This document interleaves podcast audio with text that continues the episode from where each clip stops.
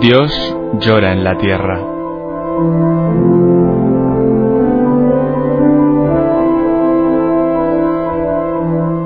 Un libro en el que Berenfried van Straten, el padre Tocino, fundador de Ayuda a la Iglesia Necesitada, recoge su experiencia cara a cara con el dolor, la miseria, el hambre y la opresión a lo largo de toda la geografía del planeta. Dios llora en la tierra, en el montaje y la narración de Roberto Jiménez Silva.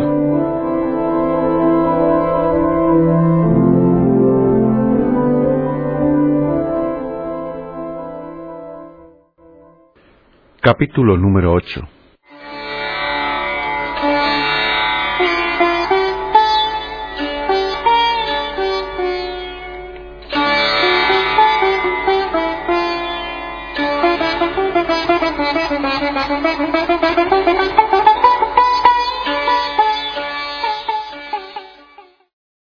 Uno de los hombres más valientes que he conocido en mi vida es el padre Poletti.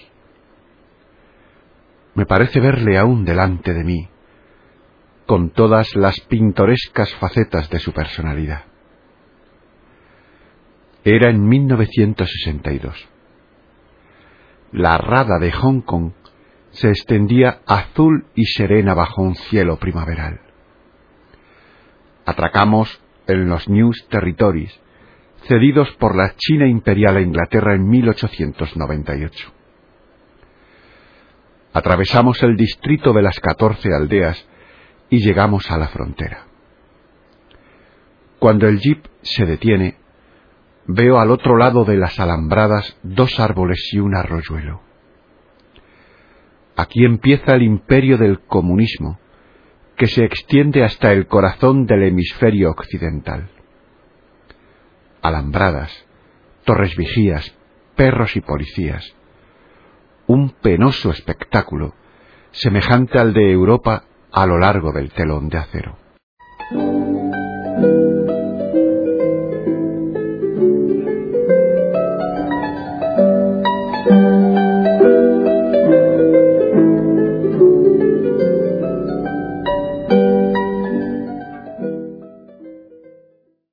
Justo al otro lado de la frontera se halla la aldea de Lo Fong, una comuna popular casi desierta.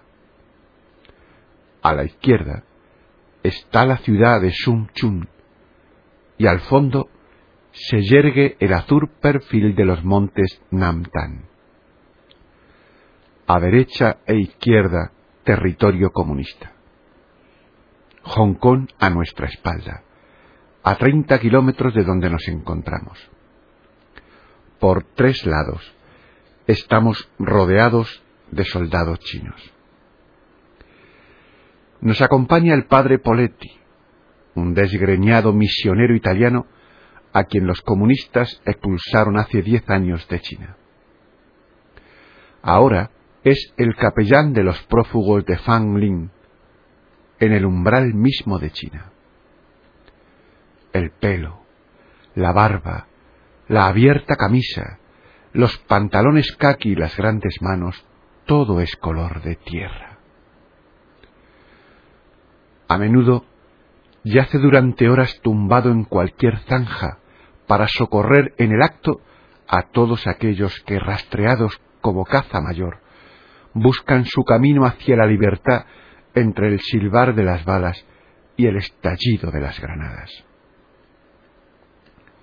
el padre Poletti es un contrabandista de Dios. Contrabandea evadidos y les proporciona documentación para impedir que se les haga volver a la China maoísta.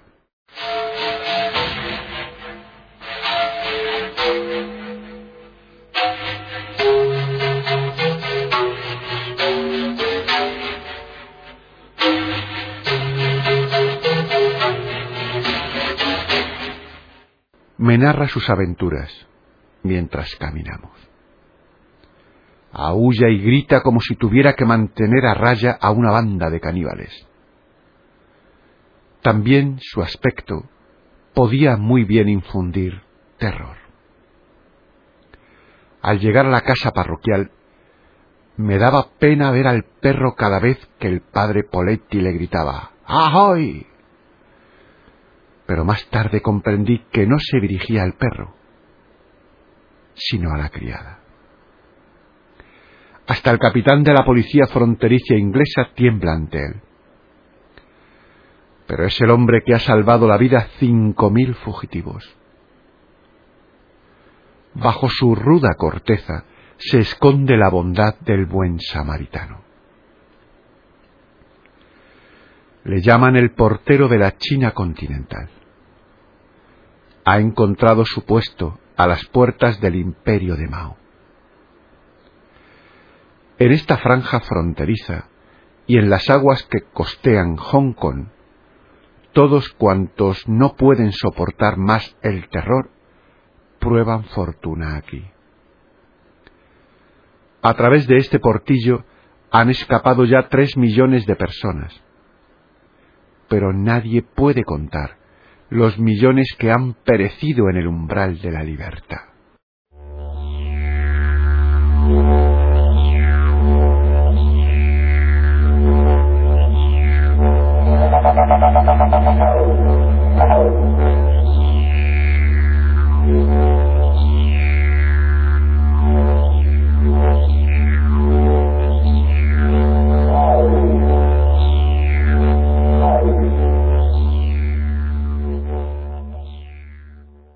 El padre Poletti sabe muy bien que justamente en Hong Kong comienza el verdadero drama para los supervivientes apenas han franqueado la frontera de la muerte y se creen a salvo, son detenidos y entregados a la milicia popular. A otros les da caza la policía inglesa, los detiene y los condena a largas penas de prisión bajo la acusación de inmigración ilegal. No es raro que restituyan oficialmente a estos evadidos a los guardias rojos. Tal aconteció el 4 de abril a cuatro jóvenes y dos chicas, entre los 14 y los 19 años, quienes durante cien horas habían desafiado la tormenta a bordo de una embarcación anegada y que fueron obligados a volver a China. El 8 de abril, sufrieron la misma suerte otros tres muchachos chinos. El 28 de abril, la maestra Shai Fuyun, de 31 años, fue arrestada por la policía y se suicidó. Prefirió la muerte antes que volver a China. Ese mismo día, una muchacha, un joven y dos hombres de 60 años huidos todos ellos de China, se arrojaron por un precipicio, desesperados al ser descubiertos por la policía inglesa.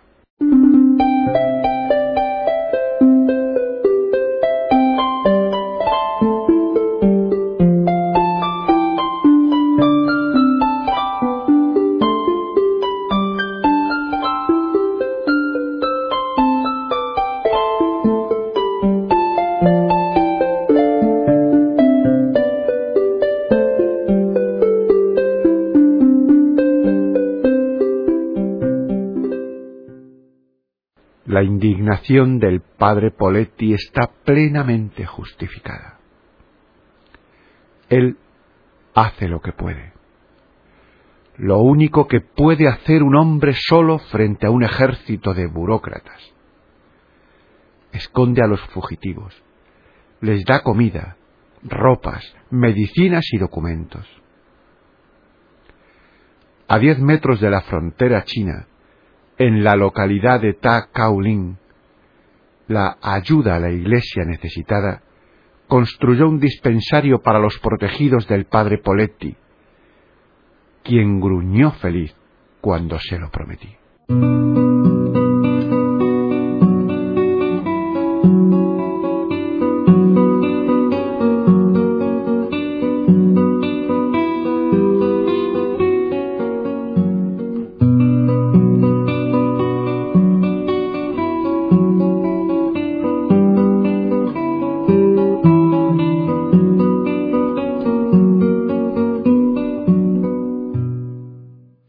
Él solo no puede resolver el problema, de igual modo que no pueden resolverlo los británicos, que a menudo tratan de hacer lo que pueden. Día y noche, las excavadoras penetran en la montaña, hacen saltar las rocas y las arrojan al mar. La isla se agranda, y donde antes estaban el mar y la montaña, se construyen ahora bloques de viviendas, cada uno de los cuales lleva una letra del alfabeto y un número, y alberga a cuatro mil personas. Pero tampoco esta imponente empresa resuelve el problema. Estos monstruos de hormigón protegen de los tifones, pero arruinan a los hombres. Son los modernos Moloch que devoran a los hijos de China. La única solución radica en una emigración a gran escala. Pero esto no lo aceptan los pueblos de corazón duro, que prefieren dejar baldías vastas comarcas antes que abrirlas a los chinos.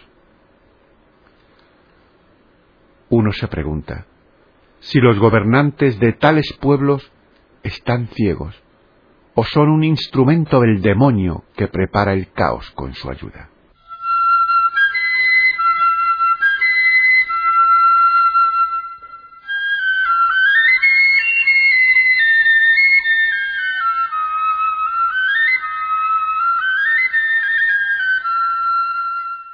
Todos sabemos que la producción de alimento no crece para igual al crecimiento de la población mundial.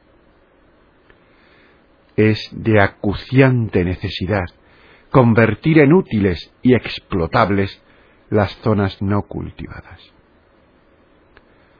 A tal fin, y con ingentes dispendios, es sostenido por los americanos el cuerpo de la paz. Pero tanto por su piel blanca como por su alto nivel de vida, son precisamente los menos adecuados para los trabajos en las zonas tropicales. Estos americanos serían más útiles y rendirían más en su país, mientras que los chinos de Hong Kong, condenados en la actualidad al desempleo, se adaptan mucho mejor a cualquier clase de trabajo por su constitución física, sobriedad, capacidad y diligencia. Un cuerpo de la paz chino sería en igualdad de condiciones por lo menos siete veces más numeroso que el norteamericano y probablemente funcionaría mucho mejor.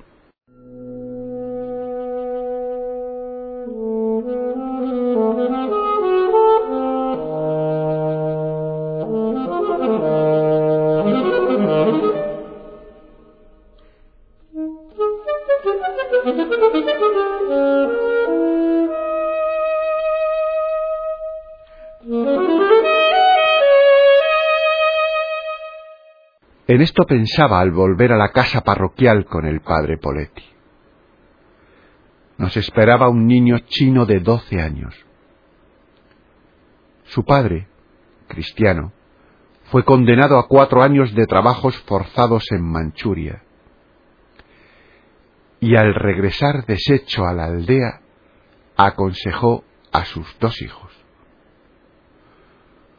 Huid de la tierra de nuestros antepasados, porque aquí no podéis continuar siendo cristianos.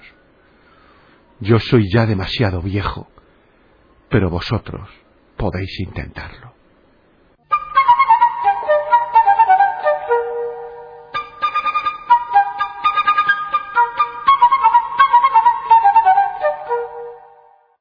Los dos jóvenes prepararon con todo cuidado su fuga. Cada cual se proveyó de cuatro flotadores que se ataron al cuello y a la cintura. El mayor, futuro ingeniero, había nadado sin tregua durante catorce horas. La semana anterior a mi llegada se había presentado lívido al padre Poletti, quien en el acto le buscó acomodo en Hong Kong. Ahora acababa de llegar el pequeño Bu y estaba comiendo arroz. Cuando lo pregunté si no había tenido miedo a los tiburones, me contestó, es preferible que le devoren a uno los tiburones antes que vivir con los comunistas.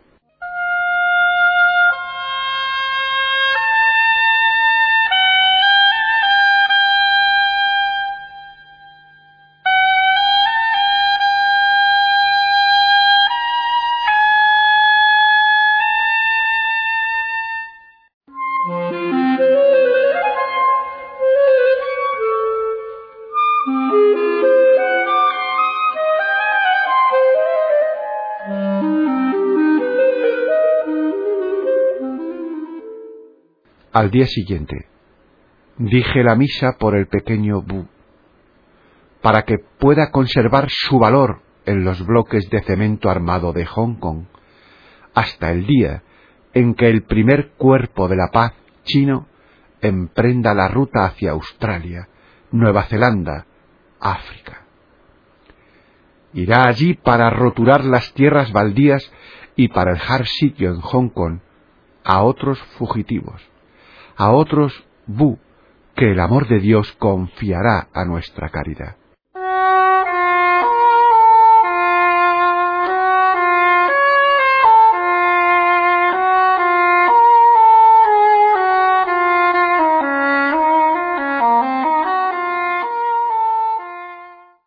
Y pedí también por el portero de la China de Mao, que afronta los problemas sin preocuparse por las leyes humanas y hace lo que puede.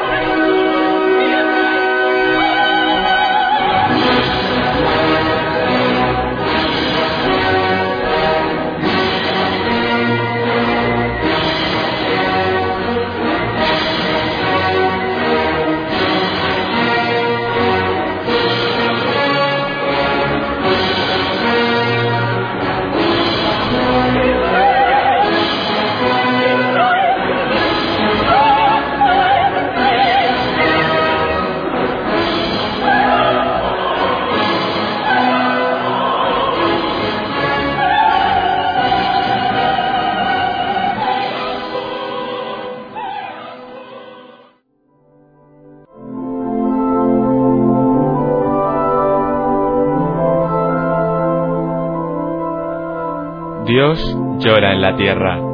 En el montaje y la narración de Roberto Jiménez Silva.